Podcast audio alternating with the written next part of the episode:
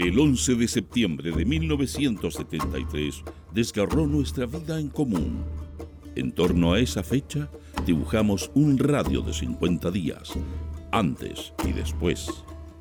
Para encontrar pistas de futuro, buscamos fragmentos de tiempo y los reunimos en el presente. Este es Proyecto 50.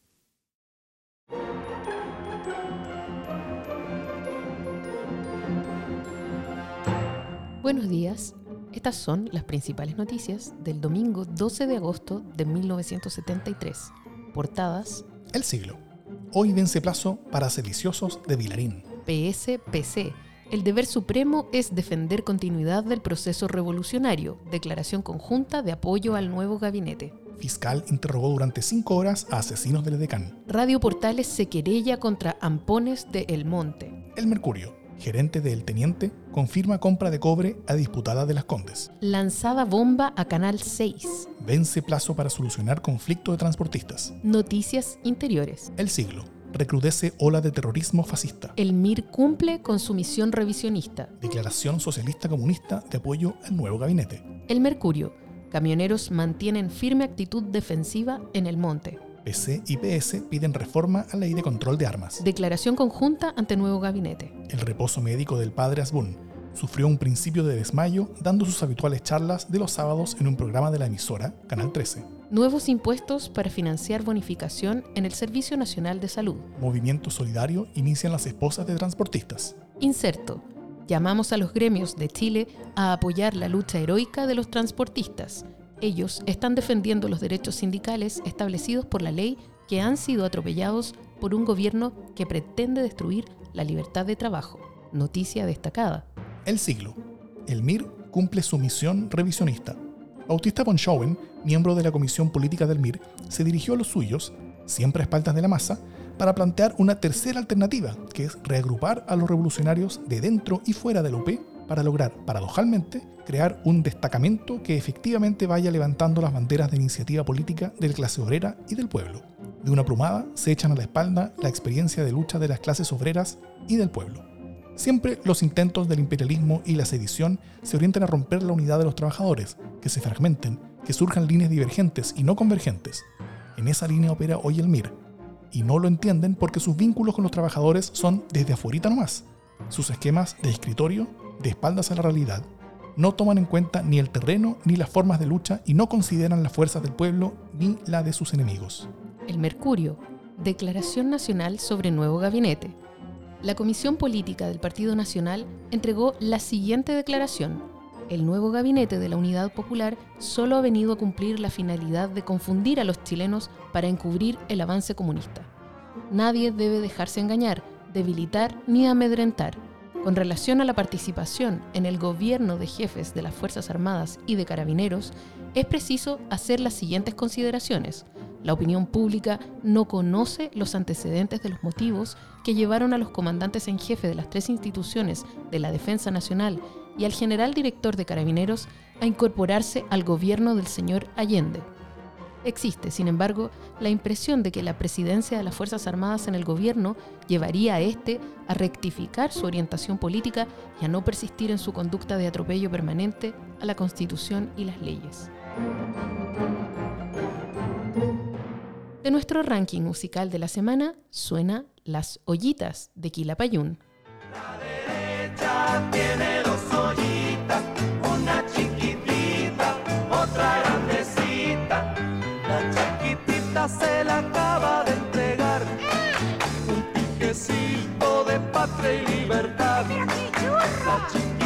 chiquitita se la acaba de entregar. Mientras los diarios publicaban las noticias que acabas de escuchar, en Chile ocurrían otras cosas que no estuvieron en titulares y que solo conoceríamos por documentos, libros y testimonios años más tarde. Según información recopilada por el semanario Chile Hoy, sectores opositores de derecha han perpetrado 128 atentados en el último mes. La mayor parte de ellos se han realizado utilizando elementos profesionales como artefactos explosivos, dinamita y afines, así como también se han utilizado bombas incendiarias. Las ciudades más afectadas por estos ataques son Santiago con 22, Rancagua con 9 y Viña del Mar con 8 atentados.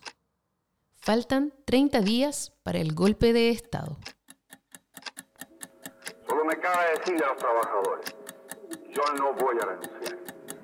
Se mantiene la presidencia general del país, de la unidad central y de Comandante Bonanza. Fuerzas Armadas y de Orden han actuado en el día de hoy solo bajo la inspiración patriótica Es 11 de octubre de 1973. Han pasado 30 días desde el golpe de Estado. El general Pinochet habla hoy al país desde el Salón de Honor del edificio Diego Portales. Asistirán al acto representantes de Seguridad Nacional y diplomáticos acreditados en el país. La ceremonia será presidida por la Junta de Gobierno. Al cumplirse un mes de que éste asumió el poder, hará una exposición de las razones de fondo por las cuales las Fuerzas Armadas y Carabineros se vieron obligados a derrocar al gobierno marxista.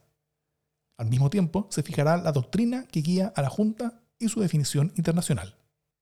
114 millones de escudos para restauración por parte de la ciudadanía han sido donados.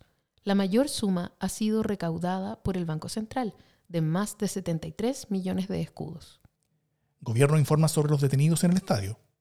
El ministro del Interior, general Oscar Bonilla, informó sobre los detenidos entre el 11 de septiembre y el 7 de octubre. Entre ambas fechas fueron interrogados 3.400 personas.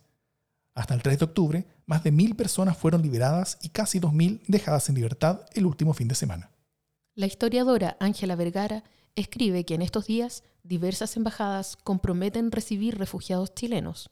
Suecia, Canadá, Venezuela, Panamá, Argentina demuestran las primeras acciones de solidaridad internacional.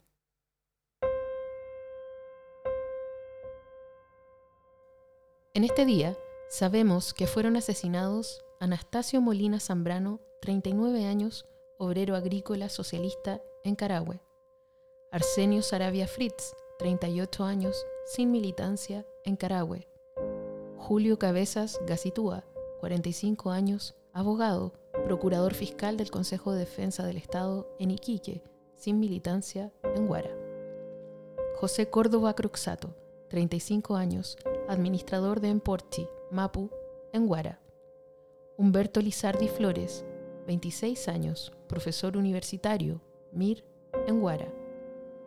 Juan Valencia Hinojosa, 51 años, jefe provincial ECA, comunista en Iquique.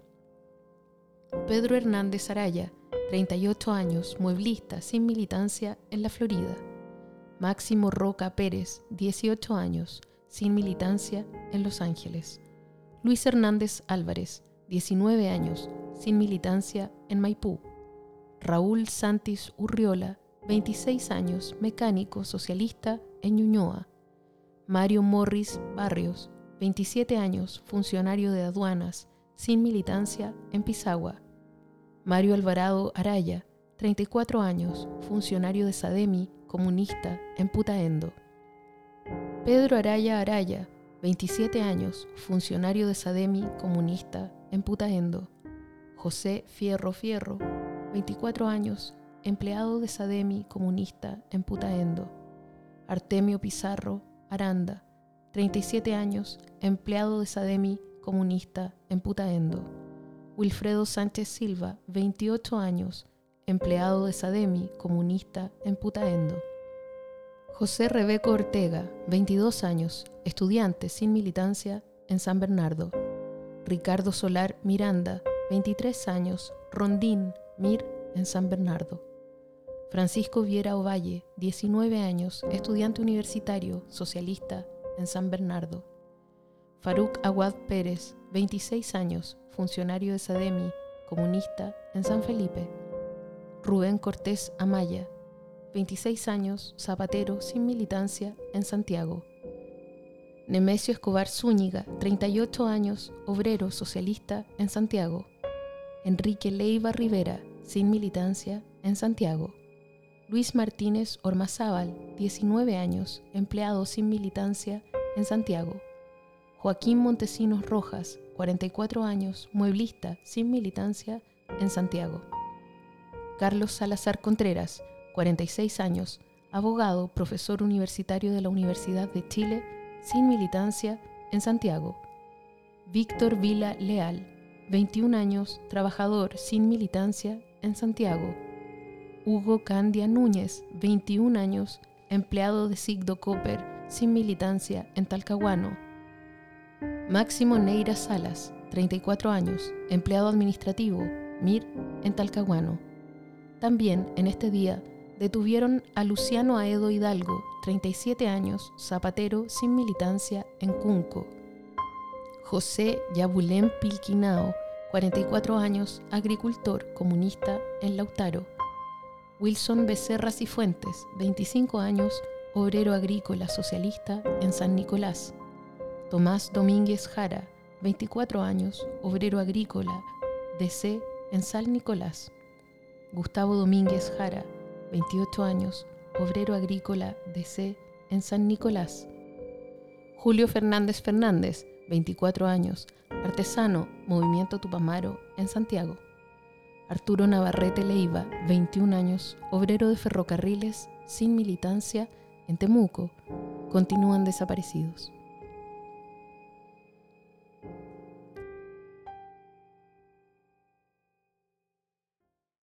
Proyecto 50 es una iniciativa de democracia en LSD, Radio Universidad de Chile, Instituto Milenio Biodemos, COES y Factor Crítico. Escucha Proyecto 50 diariamente en tus plataformas favoritas de podcast y en Radio Universidad de Chile.